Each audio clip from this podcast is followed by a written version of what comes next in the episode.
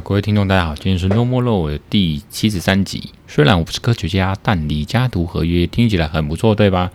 哦，那今天这是今天的主题，那一样啦。这样的模式呢，就是有分两阶段。第一阶段我就是闲话家常，第二阶段就是讲今天的主题。然后在这个破碎化的这个生活节奏呢，工作节奏呢，当然我刚才讲快一点，让大家有效率的呃聆听或吸收或爽听一下今天的节目。然后第一阶段呢，好，那我今天会讲，呃，我们好朋友声唱呢，那个前几天跟台通主持人接洽跟交流，哦，学习的一个呃，简单的讲一下，好，那再来就是讲我上周就是宜兰四天三夜游，然后还有讲那个非常黑化律师女豪客，反正就是讲一些律师有关的一些影集，简单都带过，哦，那其他的让大家就讲一下我简单心得，那大家可以去欣赏一下。就是第一个呢，嗯，第一大部分的第一个呢，就是讲声唱。声唱前几天跟我讲说，他们这个单位啊，反正那个单位就是跟什么劳动治啊发展中心吧，好像有关，就是劳动局之类的，哦，那个部门一些机机构体系。然后他们有邀请这个台通，就是两个主持人吧，啊，反正呃这个付费，然后他们就台通主持人呢，就到他们那个主办单位那个场地去演讲。那大概主题大概讲 Podcast 的。好，帕克怎么准备啦？帕克是什么？然后它的利润，然后它的分论，它的业配，它的生态，然后也有分享一些观点哦，或者说帕克的这个是没办法复制人家成功方程式，如同我们一般人哦，没办法复制台通他们主持人的那种主持的节奏风格，或者是痛调哦，或者内容，当然都时事为主啊。当初我们想说，哎，是不是嗯？所以刚开始有想到是不是要讲一些时事，不过我，我以前到现在都一直讲过，我不想讲时事啦，我也不想去蹭那个流量，因为我是讲讲自己想讲的哦，讲爽的，然后就是斜杠爽聊。所以一般来讲，你要蹭那个流量，要让观众哦受欢迎、有兴趣，一定是蹭这个时事、蹭这个流量哦。那你一定要对着这个时事去提。台通他们当然也是讲时事哦，所以几乎就是跟得上，所以。呃，他们有他们的观点，那我不是想讲这个东西，所以这个就是有点不太一样的地方。然后，呃，当初我就讲说，斜杠就要找一个有兴趣的领域，然后去深耕去讲，然后去一个资讯法。所以，其实即使是一样法律节目、律师节目，我的这个节目应该不太一样。那台通他们可能要讲一些一些比较新颖的观点，然后那这个部分，呃，我的好朋友声唱有说他会来跟我。这个可能九月吧，哦，那他会来跟我揣揣看。我觉得开放了哦，因为虽然身上他比较是工作之余哦，那甚至考准备考试之余才能来这个节目。那我基本上我还是维持我自己的痛调跟，嗯，因为我觉得这个节目虽然是我跟他的，可是一样是主要以我为主，所以呃，我不会想去学一些爽聊节目或者说两人互动。那可能早期有这样子参考过台通吧，可是。毕竟我们不是台通哦，毕竟我们不是那样子的呃人跟这个这个料哦，所以我觉得还是走我们想走的这个内容。所以呢，呃，大概是是是是这样分享了哈。那大概九月到时候是不是呃，声唱这边有提案，那我们来呃把这个节目可能试验性的玩玩看，那也是可以哈。譬如说，呃，姑且就说那个台通主持人他们在前几天他们这个活动里面是。有分享一些 Podcast 的经营之道哦，那身上还有整理了一些台通的演讲内容，大概就是说这个 Podcast 的组成啊、分论啊、制作成本低啊、门槛低啊，哈，然后说这个嗯呃分时的利润还没完全开发，主要业配为主啊。那像现在有点像商案或者一些呃呃平台啦，哈，那个 Spotify 他们有慢慢想要学一些。呃，YouTube 的 YT 那样导入一些广告机制，看能不能丰沛。说这个其实我都知道。那我觉得声唱他可能之前没有去特别注意吧，吼，那没有做功课，所以他这种东西其实两三年前就已经台通他们以前在分享的时候，网络上都找得到，都有。所以声唱说他很震惊，我听到声唱很震惊，我才震惊。我觉得说那个这不是在 Podcast 里面，其实声唱自己也算是有在做吧。哦，那他才还在震惊，我觉得那他还没进入状况，所以我才会觉得说这节目就后来我觉得以我为主啦，我就是以单口人那讲一些资讯法律的东西或者律师生活的东西，还比较有一点点趣味吧。我觉得大概是这样。那所以呃，这个是呃，那你又以这个为赚钱呢？我觉得尽量啦。我以毕竟还是斜杠在做爽，那主要收入我这边还是律师哦，律师业嘛，哈。所以，如果说制作节目，当然说精益求精。像我自己，即使即使是做爽、做斜杠、做这个 Podcast No More Law 这个节目呢，当然还是希望，呃，发自内心或者是怎么样，都还是希望观众可以多多一点嘛。哦，这个听众可以被吸引来，然后给我们支持鼓励这样子。所以我们还是会参考。那声唱，我觉得不管怎样，还是呃乐观以待啦。然后就是那个。身上既然有这个心心想说，哎，这个参与这个制作，那我当然很好。不然我之前好像一股脑的在拉他，那他那边能力或时间有限，那他没有很热情参与。我这样一屁股去去贴他的，我热脸去贴他的屁股也不是办法。那他现在他有这个热情，有这个想法，我当然就是乐观其成。哦，OK，所以从九月时候录音之后，我们来试试看，是不是可以把这个节目再做一个调整。不过。这个这种这种类似的这种建议跟想法，以前也是有啦。之前有个来宾，就是我刚同学嘛，然后他有来，那他他是在红海啦，然后他是在做这个私家车的，那他有讲一些觉得可以吸引观众的方法或者是主题，那基本上就跟我这个节目的一个精神跟内容其实就不一样嘛。他们有他们想法，可是毕竟不是他们做节目，然后。他们也都是那种一股脑啊，这种人我也看多，所以多段很多人，所以呢，我觉得大概就是这样子了吧，哈。然后，呃，接下来来了，接下来就是我要讲这个宜兰四天三夜游。那基本上这个这个好像，呃，我在我的个人脸书哈或 IG 哈，个人 IG 是有去分享。那因为内容看起来好像蛮蛮丰富有趣。那所以就有些呃朋友或听众是应该是朋友，然后来来问我行程。那宜兰四天三夜，大家很很多人去宜兰嘛，然后去罗东啦，然后去礁溪啦，去去苏澳这些地方。那到底有什么好玩的呢？那基本上我我觉得我就很简单，我就是去去呃那个那个南城晶英三天两夜啊，就是把钱跟时间都放在那边。哦，那就是这么简单。那有点不一样，是因为呃，这是我第二次去拜访造访这个兰城精英。第一次去的时候，他是三年多前吧。那时候小孩子有两个，是已经有两个，就是很小。那很小又没有朋友或其他爸爸妈妈一起支援，或者是也没有阿公阿妈支援，所以两个父母就是父母一对要照顾自己的小孩，然后去那边几乎就是在照顾小孩。其实我那顶多他们玩玩那个兰城精英最有名的那个车子嘛，我们就住在那个地。啊，八哎九楼，当年是八楼吧？对，八楼九楼都是相对比较贵一点。然后贵是因为它八楼的话出来，哦，不仅八楼九楼出来都是车道，那你可以租车子哦，然后你就是让小孩子在那边整个饭店那绕一圈两圈，在那边玩车子，哦，有车道，然后那个房门外面还可以 park，呃，就是停车。然后八楼有趣是走出来在那个大厅，就有户外啊、呃，那个透天。因为像超大的这个中庭，然后那边就有一些充气的这个溜滑梯啊、弹跳床。那九楼的话，大概也类似一些福利啦。哈。所以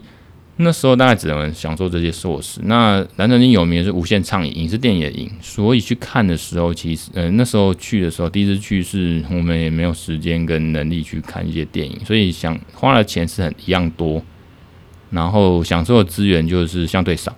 那现在当然有涨价，可是我们买一些优惠券买到之后去，然后还是算便宜，呃，就是说相对啦，可能刚好抵消了物价通膨嘛。那总之，刚好这次有几个好朋友，他们也是爸爸妈妈，我们的幼稚园群的，然后就带这个去，然后就互相支援。其实相对就是就我们而言啦，我们这一家的住了三天两夜就可以玩到几乎都玩到，所以感觉充实多了哦，有趣多了。所以就是这样。那顺带一提，就是去兰城晶英之前，因为我们来看亲戚啊，跑到幼师饭店，然后看亲戚来吃杜姑面。那个罗东那个中山路上面那个杜姑面很有名的，建议大家可以吃。它的那个杜姑面其实就是一种干面，可是那个蛮有味道，很香，很 Q，面条 Q，然后它那个馄饨汤也很鲜甜哦。然后它的至于卤味呢，不是也没差哦，那个嗯比较没有那么有印象跟特色。哦，但不难吃，好吃啊，只是就一般般，然后。然后蓝城精大概就是那样了，然后也不多说。那在后面就是去童玩节，啊玩了半天吧，然后就玩玩水啦，然后那看看妹啊，看看其他的妈妈，呃，地方妈妈这个奶大的这样子哦，蛮爽的哈。那本来在遗憾是之前网络上不是，尤其脸书疯传说童玩节也有办这个，有厂商好像找了一堆辣妹啊泳装的，虽然看起来不会像林相那么优质，可是就是。也可以了，然后自然是是辣妹，然后然后还有跑车，不过那个应该就是太张扬，结果就被林之妙县长给这个这个震怒，然后就是把这个活动给废掉，哦，甚至还扬言说要告他们，告这些厂商，所以就地方爸爸们像我们就觉得很可惜啊，干嘛吵吵吵就没得看，那就是这样。那个童玩节要照顾我们这种大人，然后大人也是这个。也是要过童安节嘛，哦，所以蛮可惜。不过那天也是大家互相支援，爸妈们互相支援，哦，所以小孩子玩水玩得开心，那爸妈很累，我们就带小孩去晃晃晃童安节嘛，哈。然后呢，后来就去吃福哥食疗鸡，啊，赞啊，真的是，真是宜，呃，礁溪也有啊，罗东也有，反正就是宜兰当地这个，每次几乎去宜兰我就会吃福哥食疗鸡，真的很好吃，那翻桌率也高，然后价廉物美。所以呢，后来住的是什么宜兰的一个烟波饭店。比较有趣的是说，烟波饭店，呃，在新竹也有，那好像也是老牌有名的亲子饭店。那宜兰这间呢，也算亲子吧，那比较新，因为新开的。那我觉得比较有趣的是，它的一楼有什么暗黑派派、暗黑派对，晚上就是有一些灯光效果，那个餐厅啦。然后它白天其实化身呃隔房隔门打通，就变成那个呃早午餐的一个场地。那它中午餐的内容很赞哦，就是很符合这些烟波饭店，依然这个蛮符合现代人，尤其比较年轻一辈的这个，不管是父母还是小孩，我觉得蛮适合住的。它有两个方案，就是你可以早 check in，早 check out，呃，一般就是下午三点 check in，然后隔天可能十一点、十二点早上的时候就就 check out，然后退房。可是它也可以选个方案，是什么五点还是呃下午五点之后啊？你 check in，然后那个那个。那隔天好像可以最晚两点呃退房 check out 这样子，所以蛮符合我们就是要睡呃晚到，然后睡晚一点，然后早午餐可以从早上一吃到中午下午这样子，还蛮开心的。那有趣的是它顶楼有一个什么很粉红色的一个地方，然后它可以大人小孩子玩一些很巨大积木哦，那它可以在那边填填一些墙壁上可以放进去积木那种那种软软软的那种，呃，有点像海绵的那种积木，那蛮好玩的哦，所以。在外面可以耗蛮多时间，还可以拍啊，然后一些景点啊，然后蛮好玩。所以呢，呃，我也蛮推的。不是有特别是说，宜兰那个烟波饭店哈，它是在，它是在，看等一下，我看一下我那个冷气有没有开哈，感觉热。OK，有了。那我这好处就是麦克风可以拿着走。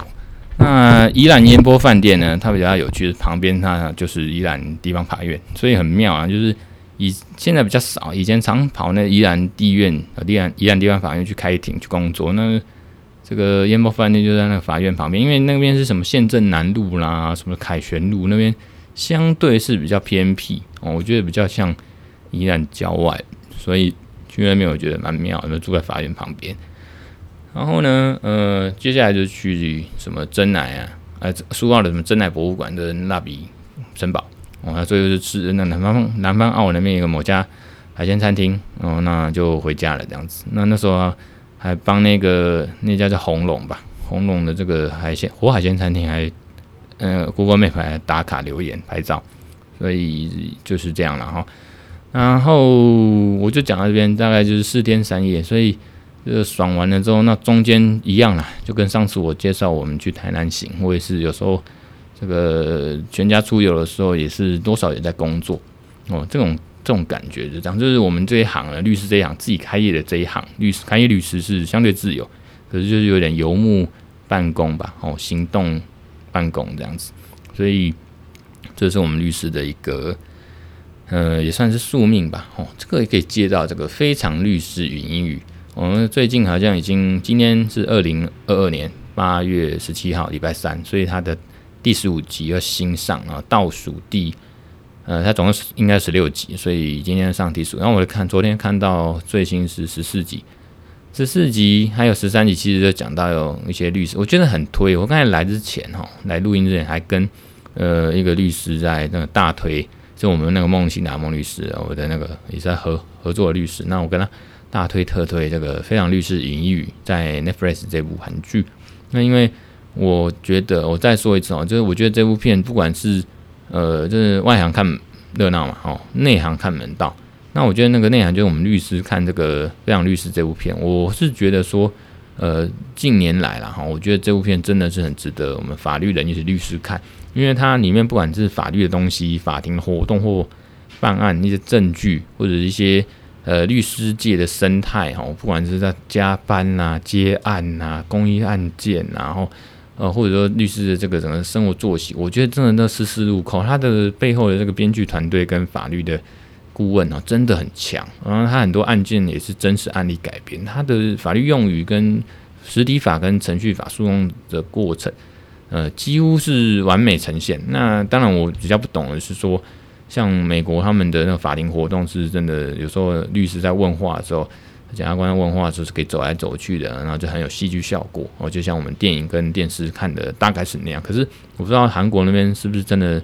也是一样，跟美国一样，或者有修法层，说可以走来走去这样子。我知道是可以播放荧幕，然后不管用影片或 PowerPoint 的去呈现你的主张或答辩啊。可是我我是不知道他们那个那个是不是也是这么戏剧化走来走去。可是我能确定的是，像。呃，正义的算法里面那个这样走来走去，那是不允许。有时候你站起来哈，律师要交结婚要讲事情，你站起来，法官台湾法官就请你坐下，不用站起来，不要这样站起来。法官还客气的说：“你这样站起来，我有压力，你坐下嘛，坐下好好讲，有麦克风嘛，你不用站起来。”更何况你说在外面演戏，那怎么可能让你演戏？所以我是讲演戏，就不可能让你们走来走去，那么比手画脚的了。好，所以。顶多就是我比较保留质疑说，哎，那个《非常律师》这一部片里面，他们这样走来走去去问话、去詰问证人，这个是不是真的有这样的一个法庭活动的可能？不然其他都是无懈可击。包括说，呃，你这个里面有一个最新的一集，里面有一段就是在讲律师真的是很辛苦，然后就是常常的加班呐，哈，那都是深夜在加班呐，哈。然后走到哪里办案到哪里，然后生活，然后人生其实也都呃有点这样消耗掉哦。那到底意义在哪里？这样子，所以里面也是其实有去点到跟探讨。所以我觉得这个这部片我真的非常的呃推荐。然后当然是这个黑化，最近有个黑化律师哈，也是也是很红，也是他是在 Disney Plus。那我会再找时间看。本来是没什么兴趣的，因为又是。律师被陷害什么的，常常就律师被陷害。那个依法行事也是 Disney Plus 什么依法行事，是不是？医生被陷害，然后跑去当律师，什么也是一个神能、很威能、很厉害的律师。反正这些律师呢，就是被写的，就是胜诉率很高，或者说有一些特殊特异功能还是什么鬼的吧？哦，那查案都是身先士卒，冲锋陷阵到前锋去查案、调查证据。事实上，嗯，不太可能啊。那当然，你有给钱，给了多少钱？还说以时计费，那可能或许另当别论。不过一般律师是不会这样子啊，检察官、法官也不会这样子，那只有戏剧才会这样子哈。然后，呃，因为我们案子很多，或者是钱不多啊，那我们怎么可能去自己调查证据呢？哦，不太可能。所以，是不是呃，像大事务所有聘请这个调查组这种法务人员哦，或者说。呃，像美剧也是，然后美国诉讼律师那边也说，也是搭配一个调查员，我自己私聘，有点像，就是像我们台湾所谓的征信社这种私家侦探，或者这种私聘的这种调查员，那才有可能哦。不然的话，我们律师或司法官怎么可能去主动去调查证据哦？呃，我就是讲调，就是到现场，好像那个刑那个人家在查案办案一样那样子，不是啊，不是柯南啊，哦，那。讲回来，黑化律师为什么我忽然有兴趣把它加到我的片单呢？是因为他的 Disney Plus 上面的介绍是说，呃，这是一位什么胜诉率十趴，然后有呃是一个生计型的律师哦，然后被卷入一个纠纷，然后他还去调查去查，然后还他自己清白。然后我看到那个十趴跟跟生计型律师，生计型我就这关键字我就很有兴趣，觉得诶，他至少跳脱一般所谓的这个呃，好像律师。律师主角都很有威能的神能很强，让诉讼率百分之百。但你说诉讼率百分之百，在现实上，在台湾你就会被这种律师工会惩戒。我就说这个不能保证你，或者号称你是什么胜诉率百分之百，什么什么什么，所以不行啦。所以我觉得他这样设定哈，人设这样设定，我觉得很有趣，就是生计型，就是顾名思义，就是呃，就是接案啊，虎口过活哦。那可能不知道是生意不好，还是没有名，或者是不厉害，还是怎么样。就是勉强过活的这种律师，然后，那我感觉就是还蛮有共鸣，我心有戚戚焉，然后那十趴十趴，那为什么十趴也太低了吧？我就想想，引起我好奇，我想看看到底十趴型的这个生技型律师怎么演。不过有趣的是啦，这个男主角叫李什么的，我忘了李什么忠什么的嘛，哦，反正就是。黑化律师这个男主角也是大概十年前吧，是不是有一部韩剧哈？有我有看过，也叫做那个叫做《听见你的声音》。那里面这个同样那个男主角呃那个男演员，他演的他不是演律师，他是演一个有特异功能，可以听人家内心说话的这个听到人家内心的那个 murmur 的那个特异功能。然后他的那个时候女主角，女主角就是听见你的声音的这部片女主角。就是一个公设辩护人啊，就是以前是律师嘛，然后因为司法考试，他们韩国跟我们台湾现在有点像，就是以前的啊，就是韩国南韩跟台湾现在台湾还没改，反正南韩那边就是你是司法考试就三合一，就是司法官就是包括律师、司法官跟律师，他们这种考试合在一起叫三合一，然后一考，然后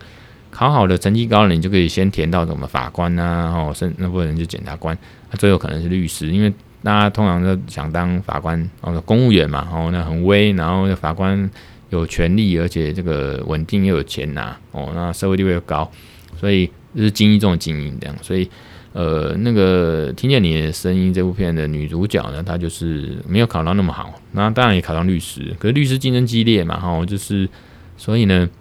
呃，律师竞争激烈，就是她觉得很难混啊，就是去当公设辩护人，就是。公家机关的这种法院的这种免费义务辩护的律师叫公社辩护人，所以那部片的设定是这样。那所以跟现在不管是韩国还是南韩，有时候律师的生态是一样，就是竞争呃呃社会越来越多元，那律师也越来越多元，那竞争那也激烈。所以呢，有所谓生计型或者接不到案子，只能去当公务员的哦的这种律师哦，那就律师混不下去，去当公务员哦，不然他当法官。我混不下去，通常也转不成当法官，除非你重考了哈，重考去不是用转任，而是用国家考试去重考，否则就是那种生计型。然后呢，其实刚才讲过那个非常律师语音语里面呢，也是有讲到呃律师他们接案哦很多啦，所以我很推这部片，是因为它很多包括律师怎么接案呐、啊，然后一些设定，所以我在看非常律师的时候，我。我真的还蛮入戏，因为他呃，而且很多共鸣，因为他呃，除了他的办案，他法律的呃认定事实适用法律，其实呃，就像看侦探片啊、推理片，我有时候在看的过程，我自己有一些思索，法律是这样吗？事实是怎样的？那我这样子有什么解法？然后有时候猜对，有时候猜错，那或者说他有意想不到解法，然后我就想说，哎，这个时候可以去。去去接案还是拓展案源呢？怎么样？是它里面其实都有演出来，都有呈现。我就是看的，真的觉得它设定的真的很棒哦！真的再次推荐《非常律师云英语》。那《黑外律师》我之后会找时间看。那因为今天今天呢，我刚才讲的今天八月十七号，《律师女浩克》就是漫威那个那个也是会在迪士尼 Plus 上的《律师女浩克》，我也是等了很久了，然后终于终于要上。那当然这个好像是会跟律师。比起那个夜魔侠，然后夜魔侠也是律师啊，盲人律师。比起夜魔侠那个法庭剧比较没那么多，或者不相关。这个律师女浩克，我看到预告片好像跟法庭剧会比较有关，因为他一直在强调就是女律师嘛，然后只是变成浩克，因为他表哥还堂哥就是布鲁斯，然后就是那个浩克嘛，哈。所以在这部片应该会有一些法庭笑话或者法庭的法庭活动嘛会呈现，所以我蛮我蛮这个期待的。哦，也也算是跟也是轻松喜剧啦，哈，我觉得就是轻松喜剧。律师女浩克跟非常律师语语音语一样，哦，多伦多黑吃黑的这个禹英语律师，应该都是这种轻松的律政喜剧。但因为他律师女浩克始终还是会回归到呃浩克嘛，因为可能凑一凑之后还是变成大荧幕，所以他还是以一个女英雄，漫威女女英雄哦，新的然后这样子出现，所以。不过这应该扯到律师啦。哦，他的英文片名就是什么？诶，She-Hulk 嘛，at at attorney at law 就是律师的意思，attorney at law 就是代法律代理人。然后这个呃，这个 She-Hulk，所以光那个标题，它其实就乌拉的这个海报预告的海报哈，都很强调法庭跟律师。那律师一样律公司包啦，哦，那这个美国的女律师喜欢穿高跟鞋，然后穿的套装，那看起来很犀利，很很很厉害这样。所以我很期待。所以今天之后看完也跟大家分享。我刚刚讲了二十五分钟了，那我接下来就在讲这个呃，有那李家图合约，嗯，李家图合约。那因为我这边讲翻干，我那字眼字打错，我来改一下下。那这个之前有个亚马逊姐。啊，亚马逊姐就是他的口头禅呢，他在网络上就有那个影片嘛，哦，他就说那个我虽然不是科学家，但是这个玩意儿看起来很不错吧，听起来很不错，对吧？那后来前阵子比较红，被改成梗图。那那时候我写这个文章《李家独合约》，我就把私下也是有去改梗图，不过我不敢公然拿出来用啊，怕怕犯法，呵呵，所以呢，我就。就只是文章标题弄这个这个梗哦，虽然我不是科学家，但李家独合约听起来很不错，对吧？所以呃，我那时候弄了一个这个这个文章，那今天就来分享。那什么是李家独合约呢？其实它就是在二零零四年有一个金融密码学家叫 Ivan Grigg 提出了一概念，就是一个机器跟人类都可以去读的哦，去看的一个合约。说穿了就是像法律契约的一个智能合约啦，哈，智慧合约 （smart contract）。那后来在二零二一年，再由这个科罗拉多大学法学教授 Harry Surden 哦，研究如何将合约的义务呢表示成数据，啊产生可计算的合约条款哦，就变成说，嗯，呃，继续讲啊，那李家的合约它就是创造了一个可以被人类跟机器理解哦解读的一个合约。我把合约用密码方式签署和验证，跟储存在区块链上面。因为大家知道，smart contract 就是跟区块链的技术有关嘛。哦，在整个 Web three 的呃区块链里面，这个智能合约占了，尤其是什么呃以太坊哦，这个智能合约是在区块链上是一个很重要的 keyword 哦，甚至 buzzword，甚至是热门的话题。所以呢，就我们法律人员，我觉得是以太的合约呢，它或者是智能合约，它是可以连接传统法律制度跟加密世界哦，加密货币世界的一个桥梁。在这个 Web Three 来势汹汹的现在哈，我认为是不管你是币圈的哦，或者金融科技的，或法律从业人员呢，哦，也就是都要懂的东西啦哈。那几还是要讲一下李家图合约的一个演化，那它的一个发展呢？哦，它一个发展大概就是从比特币一点零啊，区块链一点零，就是比特币就是横空出世了嘛。哦，那接着是区块链二点零，就是以太坊跟以太币建构的建构的一个加密技术的平台。那其中最重要运用就是智能合约。那现在发展到第二代的智能合约，就是智能合约二点零，就是李家图合约。那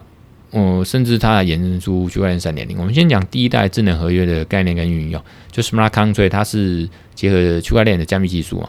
它用这个程式码，就代码呢，去撰写或编程契约的内容，然后交给这个电脑去强制执行呃数位契约，所以它只是可以给机器或电脑去读取的一个合约或内容。那它使用区块链的这个平台就是以太坊哦，保存在区块链里面。智能合约的概念就是，其实最早是甚至从一九九四年有个叫 Nick 哦，Zabo 哦 Szabo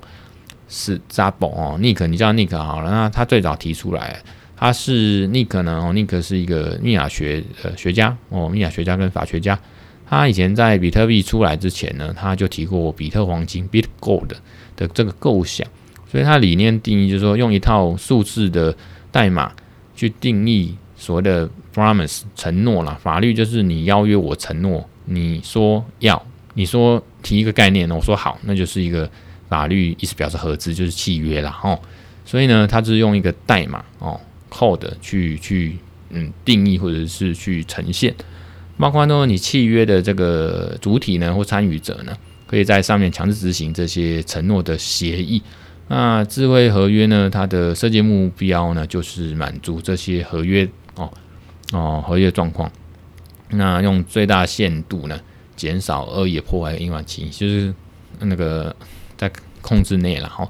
所以呢，也减少对一些呃受信任中介的需求，就是这个反面，就是说，一般我们都希望公证人、中中中介者嘛，哈，公证人或中间的第三人来来，比如说法院哈，或者说公证人这种来来控制这样的可信度哦、公正度。可是我们觉得，呃，区块链或者说智慧合约，还是像这样的去呃以太坊这个，就希望能。不仅抗审查，然后也不希望有就去中心化了，所以不需要有信任的中介中间来那个帮忙控制的需求了。哈，所以到了这个二零一三年呢，Vitalik 就是以太坊的共同创始人之一的 V 神呢，他在他的白皮书呢就采用了这样的智能合约的概念。哦，白皮书的标题就是说，呃，下一代智能合约和去中心化应用平台。那呃，说到这个李嘉图合约跟区块链三点零发展哦，就要讲到这个智能合约的程式，虽然是可以被自动执行哦，这个协议的条款，可是它毕竟不是一个传统上法律上呃那种法律拘束力的文件啊，它因为它只有电脑可以看嘛，我们人类看不懂，那你拿去给法官，人类法官看，人类法官看不懂嘛，所以呢，这个二零零四年刚才讲的 Iron Gregg 啊，就是提出这个人类跟机器可以读的这个合约。就称为李嘉图合约 （Ricardian Contract）。它的独特之处在于说，它即使是一个数字文档或程式代码，那同时也可以电脑程式跟人类可以读的一种文本，主要是英文。你也知道那个程程式码哦，就那个这些 code 哦，其实在写程式的大部分还是英文跟数字，所以其实它可以写成人类看得懂，然后甚至它的编排或者呈现可以现象很像英文合约，然后。所以这个对一般人或律师而言，也就是说契约的双方或甚至多方或第三人，都会愿意都容易理解跟阅读，所以呈现出一种独特的一个法律契约的文件跟条款。那基于此呢，将李嘉图合约演变成一个结合区块链的加密技术，然后用程式码撰写跟编程这个契约的内容。所谓契约内容，就是各方去协议商定的一个具体内容，包括产品或服务的瑕疵保证、救济、不可抗力跟争议的解决机制。比如说上哪家法院适用什么法律啦，然后我们怎么样去救济啦，然后产品的瑕疵什么，那最后还交给电脑去强制执行数位契约。那因为这样子智能合约呢，它有机器可读性，所以它可以被自动设备或 AI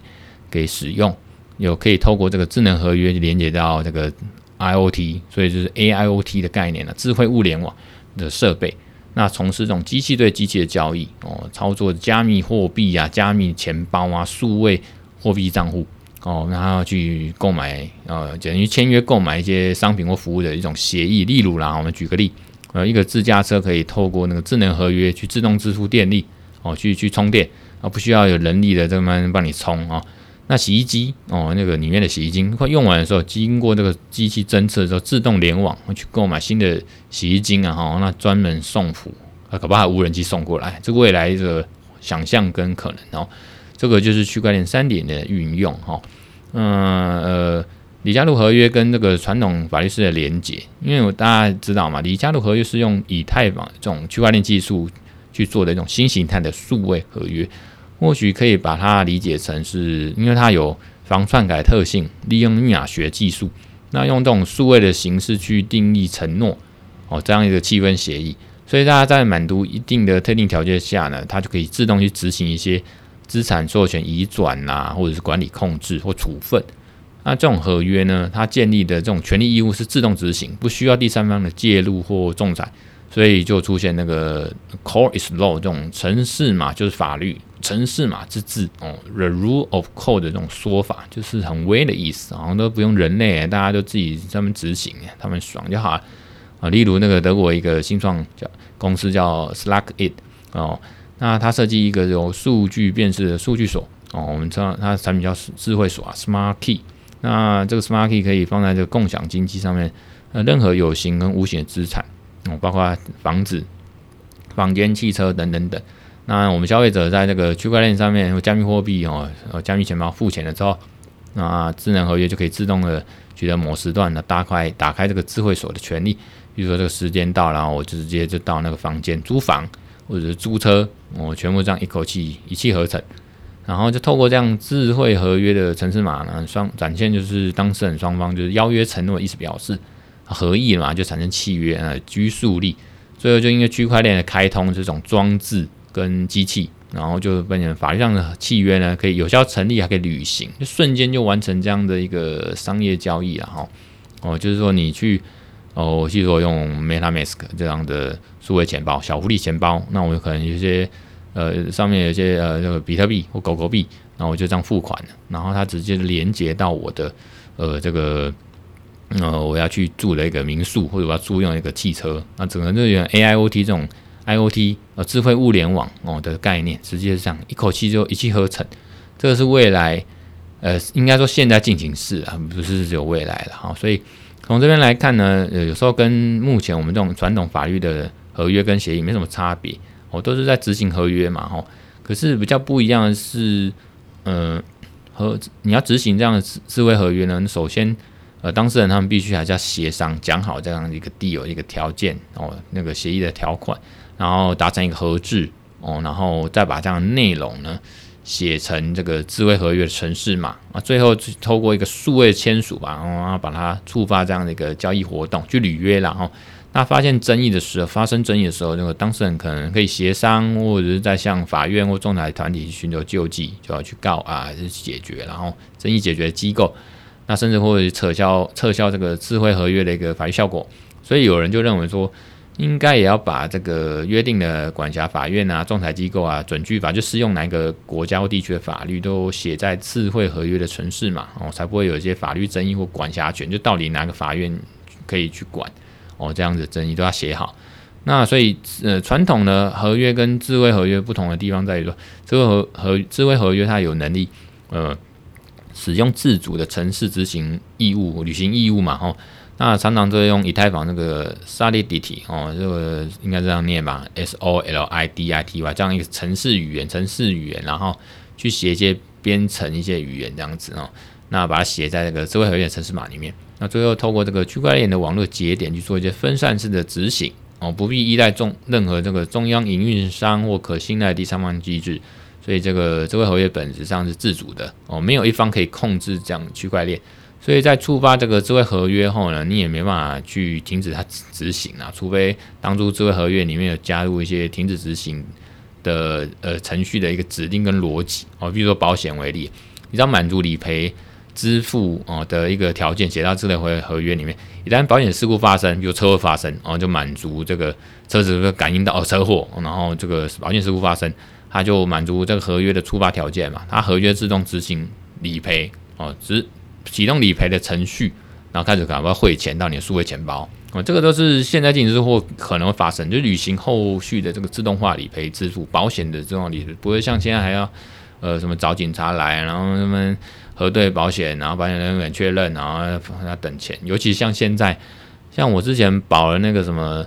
好玩啊，保那个什么疫苗险，什么什么什么险的啊，就是中标了。我确诊之后到现在，妈钱都还没下来啊！也是没差这个钱，就是用感觉嘛。哦，那那个题外话，总之就这样，有这个智能合约呢，我不用在那边等这个保险公司那么能力那么审查，唧唧歪歪。那最后讲啦，就是呃嗯，我看一下这一段。哦，讲一些帅话当结论，就是以太坊启动以来，世界上出现这种很多这种商业管理或获利模式的智能合约，包括加密货币交易所，不管它是去中心的，像呃 Uniswap，还是中心化的，像这个币安，或者是 NFT 的交易平台，哦，像合约交易服务，哦，实物传统法律就是面临到这个挑战跟问题很多了，哦，就币圈投资者而言，跟一些去中心化的金融业者而言。哦，或者城市设计人员而言，这个李家图合约应用呢，其实可以面对，呃，这个要面对法律上挑战，也要符合贴贴合哦，这个商业现实的需求。